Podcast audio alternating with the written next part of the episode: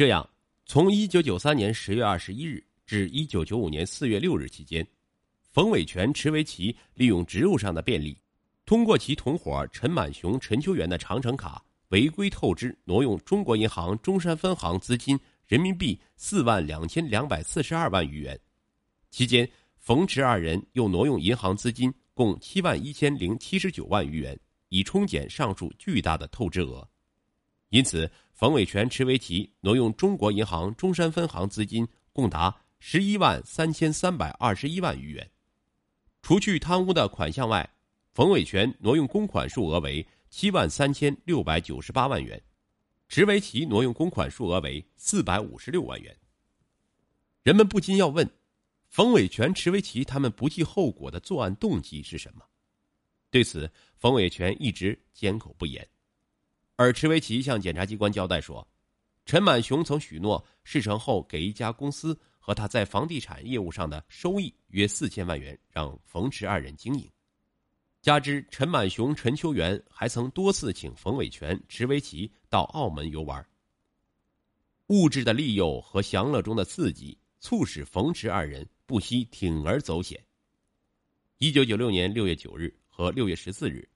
冯伟全、池维奇分别被中山市人民检察院依法逮捕。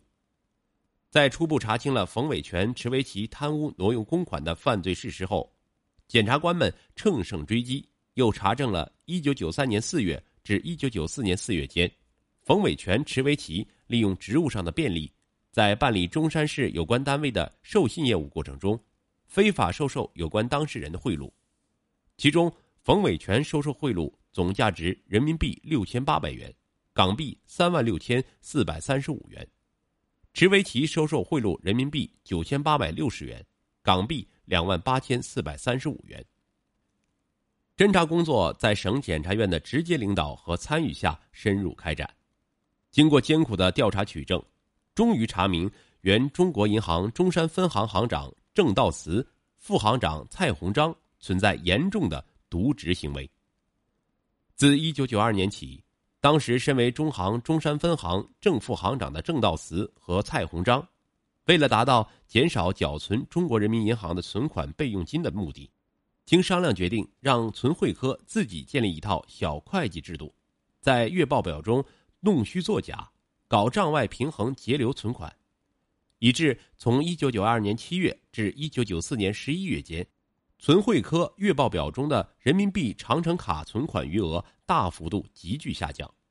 从而使中国银行中山分行长城卡业务吸纳的大量存款失去了有效的管理和监督，使长城卡业务管理出现严重隐患。一九九三年十二月后，行长郑道慈误以为本行的长城卡授信业务已经停办。此后，对该业务不再过问。一个领导对自己的职责的漠然态度，已到了无以复加的地步。更令人气愤的是，蔡鸿章在发现冯伟全、池维奇有犯罪行为后，不是及时的向司法机关报案，而是天真的去找当时身在中山的陈满雄、陈秋元夫妇要钱，以致打草惊蛇。陈满雄、陈秋元以几句简单的承诺瞒住了蔡鸿章后。畏罪携款潜逃境外，使国家遭受了难以挽回的三点九亿余元的巨大损失。一九九五年八月四日，中山市人民检察院对郑道慈、蔡鸿章二人的玩忽职守行为依法立案侦查。八月十四日，对郑道慈、蔡鸿章依法逮捕。眼倦沉思，此案暴露了九十年代某些金融机构在内部管理上存在着许多严重的漏洞。冯伟全作为中国银行中山分行存汇科科长，按照有关规定，其授信权限只有三十万元，但他却能随意的给客户以上百万、上千万元的透支便利资金。冯伟权何以能如此胆大妄为？郑道慈、蔡鸿章不约而同的承认，这是小会计制度造成的漏洞。小会计制度导致了银行的计划和会计部门控制不到截留的资金。被冯伟权等人挪用银行资金，大开了方便之门。金融上的地方保护主义危害何其大哉！冯伟全案发后，连郑道慈、蔡鸿章都感到不可思议，因为在他们的印象中，冯伟全一直是行里的业务尖子，还曾在全省全国做过长城卡业务的经验介绍，平时也是埋头苦干，作风老实。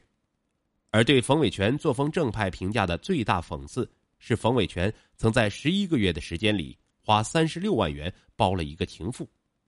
这在当时据说是绝无仅有的大手笔。办案中搜出的一本冯伟全出入港澳的通行证上，那些密密麻麻的出入境记录，正是冯伟全到澳门游玩的最好见证。严重的官僚主义正是造成该案巨大损失的一个重要原因。郑道慈在一九九三年十二月后就误以为本行的长城卡授信业务已经停办，此后对该业务不再过问。这样，他当然不知道冯伟全他们的小会计制度仍在运作。经冯伟全他们平衡过的总账，郑行长怎么可能看出其中的奥妙呢？而身为主管副行长的蔡鸿章，不仅没有对其主管的存汇科业务进行有效的检查监督。而且在发现冯伟全、池维奇有犯罪行为后，不及时的向司法机关报案，也未采取有效的措施，致使同案犯陈满雄、陈秋元得以携款潜逃。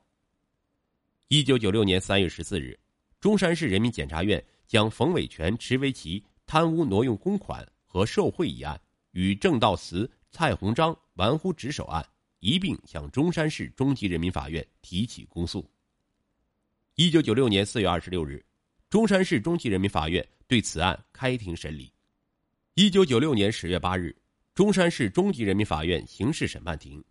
人们关注已久的中国银行中山分行特大贪污挪用公款案在这里宣布一审判决结果。被告人冯伟全、池维奇分别以贪污罪、挪用公款罪、受贿罪被判处死刑和死刑缓期两年执行。被告人郑道慈、蔡鸿章因玩忽职守罪，分别被判处五年有期徒刑。